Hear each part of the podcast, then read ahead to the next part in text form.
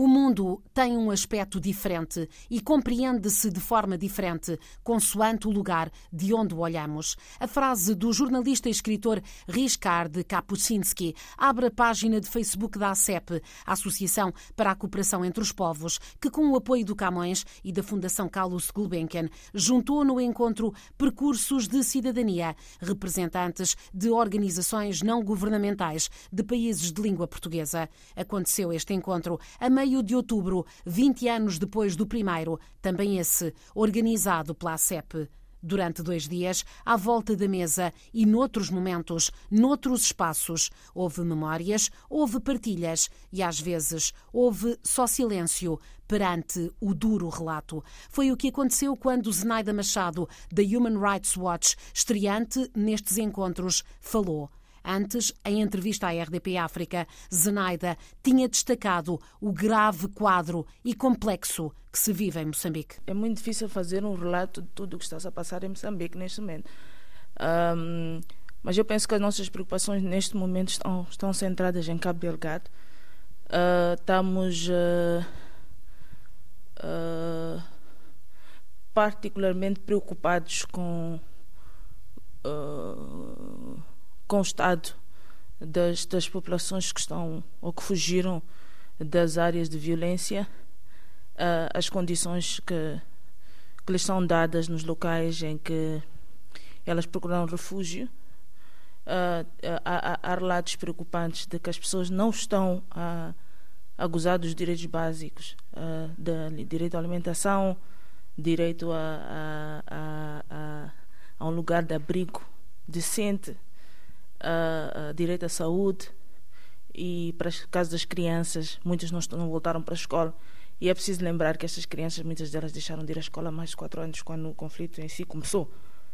Um, mas também preocupa-nos uh, aquelas pessoas que estavam nas zonas de origem e depois não conseguiram apanhar os, os, os barcos ou não conseguiram andar até as zonas mais seguras ou não tiveram oportunidade, por exemplo, de pagar uh, uh, aos soldados ter um espaço no, no, nos helicópteros de, de, de, de rescue ou não tiveram a chance de fugir, por exemplo, e aproveitar o processo de, de evacuação feito pela Total.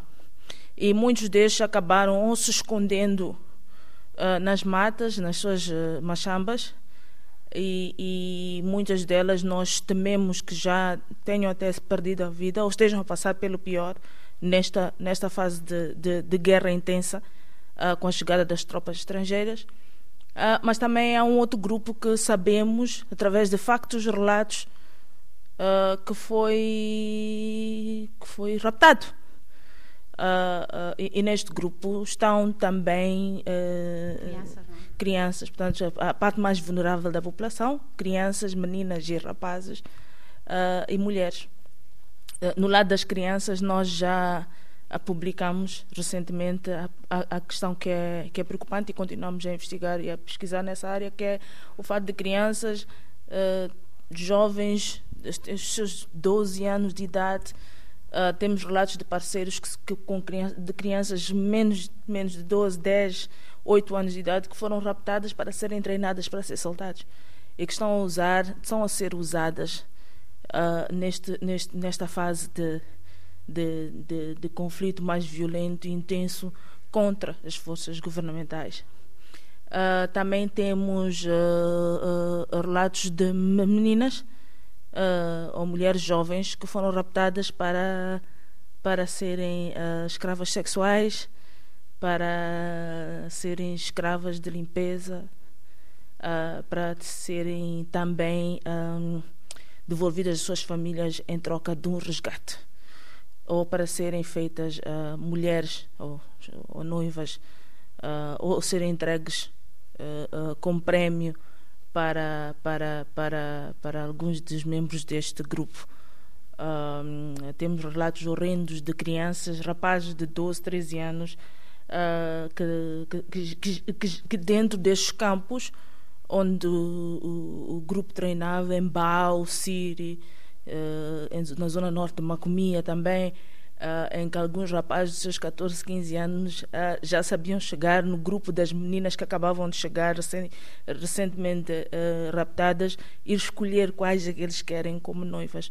Então, não sei se consegue perceber a dimensão disto que isto tem a longo prazo para a sociedade que nós queremos ver em Cabo Delgado, mesmo que a parte violenta um dia chegue ao fim, ainda há um processo de reestruturação social muito grande que vai demorar muitas décadas. Isto numa zona que tinha sido também castigada recentemente por eh, ciclones e que uma zona esquecida, tão longe de, de Maputo. Uh, que esperança efetiva nas, nestes programas eh, prometidos, também nestes planos de reconstrução e de, e de reforço da sociedade?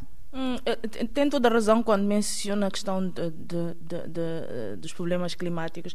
E, e, muitos destes problemas climáticos tiveram na origem uh, também da falta de acesso das agências humanitárias a muitas desta população. Uh, foram dois fatores principais: era o nível violento do conflito, uh, que incluía os ataques do grupo a civis, o que constitui, é preciso lembrar, um crime de guerra por si Uh, e também a questão do, do fácil, difícil, difícil acesso pela estrada, porque muitas destas estradas foram destruídas pelo ciclone Kenneth. Uh, qual é a nossa esperança? É preciso, é preciso uh, salientar sempre que nós temos sempre esperanças positivas. O que nós queremos no final do dia é que, que haja paz, haja segurança e que as pessoas possam voltar a fazer as suas vidas normais e, e, e possam usufruir dos seus direitos básicos da forma mais perfeita possível, uh, tendo em conta uh, o país que estamos a falar. Mas também é preciso não esquecer que este conflito teve as suas origens em alguma coisa e não teve as suas origens num, num, num algo violento. Uh, tem as suas origens em, em, Ou estritamente religioso, não é? Uh, ou estritamente religioso. Tem as suas origens em vários fatores.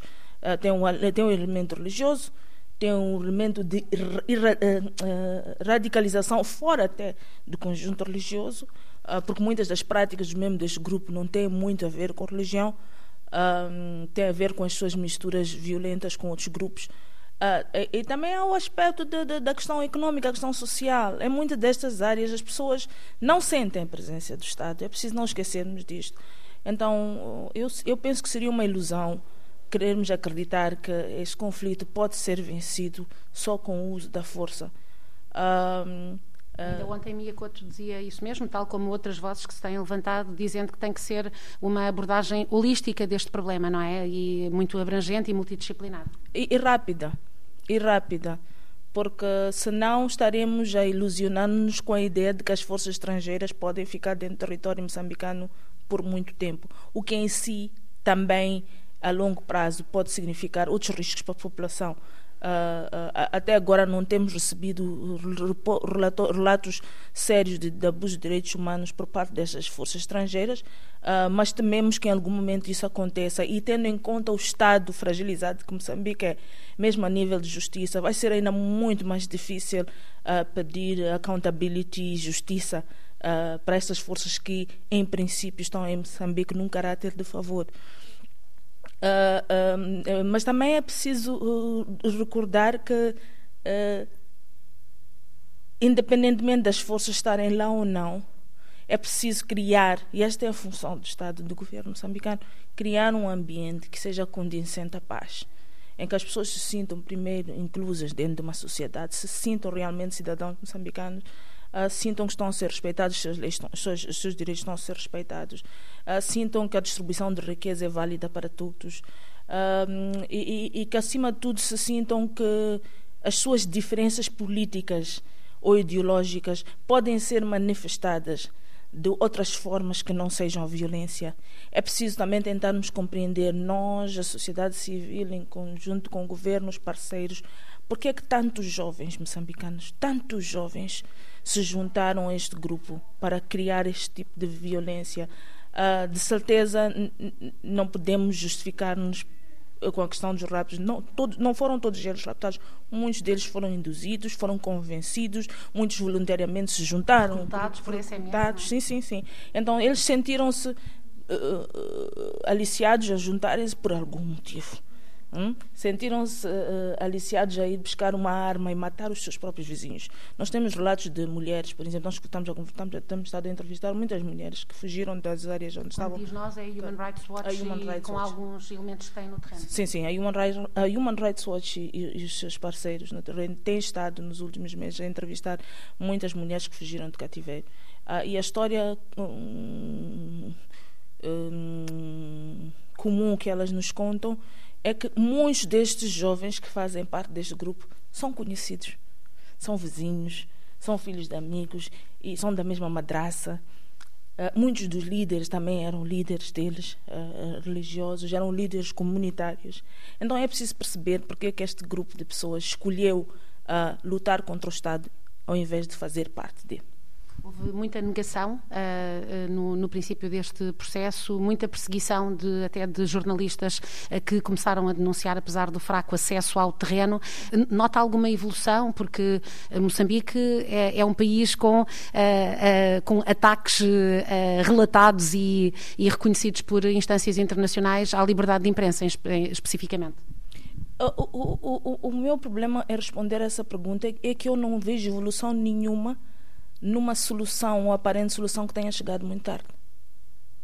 Estivemos quatro anos em processo de recusa, de denial, como se diz em inglês, em que eh, as forças de defesa e segurança simplesmente se recusavam a aceitar quem este grupo era e que o assunto era provavelmente maior do que a capacidade do Estado de, de confrontar.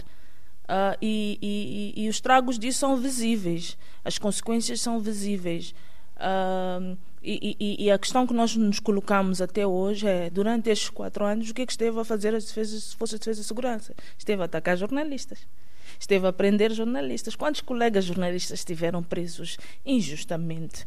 Uh, sofreram tanto na cadeia, os seus direitos foram maltratados, abusados e até hoje não existe um processo de investigação por parte do Estado moçambicano. E é preciso recordar que um dos jornalistas ainda uh, um está por localizar. Sim, sim, um dos jornalistas, sim, que é o Abudo, uh, uh, continua a, a, a, desaparecido, foi raptado pelas forças de defesa e segurança e nós até hoje não sabemos do seu paradeiro. Uh, o, e também é preciso sempre estarmos a recordar o, o Estado moçambicano. Esta é outra parte que, é, que, é, que, que para mim torna-se muito difícil fazer um, um balanço positivo de progresso de, de, de qualquer mudança uh, na parte de, do governo. É que o mais importante ainda não foi feito, que é investigar os relatos que foram feitos durante esses anos todos e, e, e depois uh, criar processos judiciais que permitam a todas as pessoas que tenham sido implicadas a estarem presentes em tribunal, terem um julgamento justo de acordo com os, com os parâmetros internacionais e que sejam punidos de forma exemplar. É que isto é importante porque passa a mensagem clara a qualquer outro que queira envergar pela mesma situação, quer sejam da parte dos insurgentes ou da parte das defesas de segurança, das forças de segurança, que quem se envolver em atos de indisciplina atos de violência, atos de abuso de direitos humanos de civis, vai em algum momento ter que enfrentar a justiça e vai ser penalizado exemplarmente pelas suas ações. Isso o Estado moçambicano ainda não fez. A preocupação de Zenaida Machado é partilhada por Ernesto Nhanal, do MISA, o Instituto para a Comunicação da África Austral. Olha, acho que estamos a atravessar um momento difícil em que a solidariedade uh, vai efetivamente uh, ser um motor e reforço daquilo que nós temos que fazer e acima de tudo o nível de resposta que nós temos que, que dar uh, a este contexto. E todos nós sabemos que o país vem se fechando cada vez mais e de tudo o que acontece em Cabo Delgado também todas as violações que, que, tem, que têm vindo a acontecer uh, no quadro do nosso contexto político. E esta abertura, de facto, uh, é necessária porque vai criando esta força e, e explorando também experiências e, e, e, tentarmos ver como é que nós podemos trabalhar em rede e aprendermos dos outros para ultrapassarmos esta situação. O caso mais grave será talvez eh, o do uh, jornalista uh, uh, que está desaparecido há vários meses. Há alguma investigação em curso? Sabem de, de algo que possam revelar? É, penso que mais do que um caso separado, é o contexto em si que pode permitir que muitas coisas graves aconteçam, igual que esta. Estamos a lidar com um caso, mas nós achamos que o contexto em si é, é pouco permissivo para, para o exercício das liberdades, é, é, repressivo. Podemos dizer que se isto aconteceu, não aconteceu como um episódio em separado. Então é preciso olhar mais para o contexto e dizermos que esta é uma ocorrência que aparece como um exemplo daquilo que, que pode e, e pode haver ainda mais se, se nós, como atores vivos da sociedade, não dermos as nossas contribuições para que uh, o país não caminhe para onde está a caminhar, uh, mas que, que tenha um outro rumo, uh, um rumo de um projeto mais liberal, democrático, participativo e que, que, que todos nós possamos trabalhar para, para uma sociedade onde as pessoas se sintam bem estar nelas.